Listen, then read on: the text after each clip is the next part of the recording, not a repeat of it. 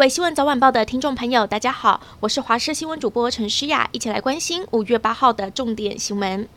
首先来关心，今天全台新增了六十七例的境外入，四万四千两百九十四例的本土个案，跟前一天相比少了两千多例。陈时中说，看起来这疫情渐趋平缓。另外也新增了十二例的死亡个案，大多数分布在六十岁到九十岁，而且当中有一半都没有接种过疫苗。指挥中心也再度呼吁，长者一定要赶快去接种。另外，陈志忠也提到，边境大约在七月就会放宽，现在不开放的原因其实不是担心境外移入个案的传染，而是要确保国内的医疗量能足够，避免造成医护过多的负担。持续关心，为了维持防疫量能和正常生活，指挥中心宣布，未来职场出现确诊者，除非曾经跟他没有戴口罩共处十五分钟以上，或是有出现染疫的症状，以及第三剂疫苗没打满十四天的高风险族群，其他员工不必被框列居隔，没有症状就可以正常上班。小儿科医师林毅然就说，确诊者越来越多，降低居隔的标准是不得已的方向。不过，人力银行业者也担心，现在防疫价不知心，要。要是有员工属于高风险者，却不想请假，隐匿了自身的状况，反而增加职场染疫的风险。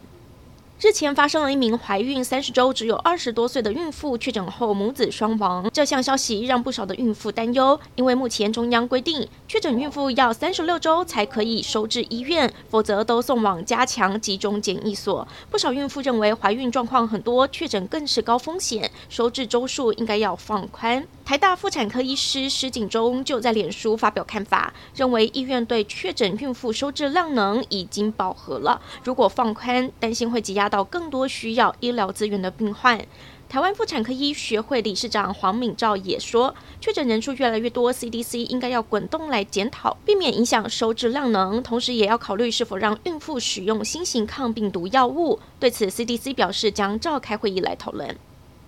指挥中心宣布，密切接触者居隔对象大松绑。从今天五月八号开始，密切接触者只限于同住的亲友、同班同学和同公司同学，改列为自主应变，取消居隔三加四天。学校班上如果有人确诊，同班同学改成远距上课三天，快筛阴性就恢复实体上课。而且今天以前发生的确诊个案也能同步适用新制。这么一来，许多停课的班级周一通通都能回学校上课。教育部的停课举个标准数日好多变，让学校和家长感叹像在接变化球，变幻莫测。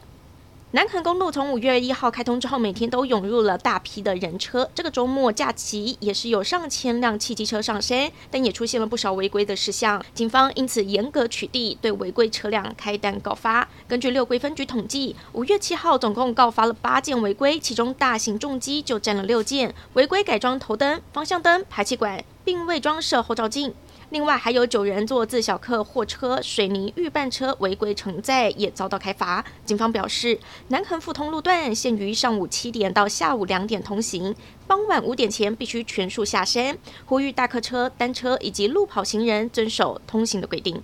药局贩卖快筛剂造成了大排长龙的现象。为了减少民众抢不到快筛的情形，明天星期一开始，北北基桃四个县市的四大超商将开始贩卖快筛剂。经济部表示，价格取决于市场机制，确切的开卖时间还要由超商配送物流情况而定。而今年母亲节，快筛试剂竟然意外成为了送礼的选项。根据高雄大学统计，疫情下送礼的十大排行，除了在家吃饭包红包之外，最特别的是排队买快筛试剂也上榜了。母亲节这一天一早，药局门还没有开，就有长长的人龙，也有妈妈牺牲了睡眠时间来排队。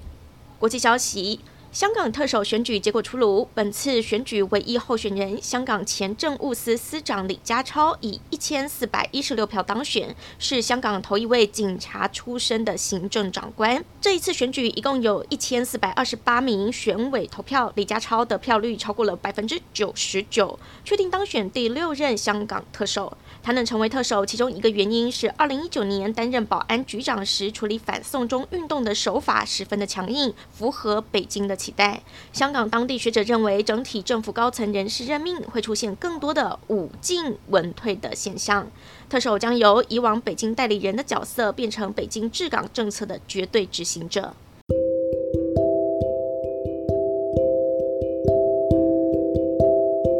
感谢您收听以上的焦点新闻，我们再会。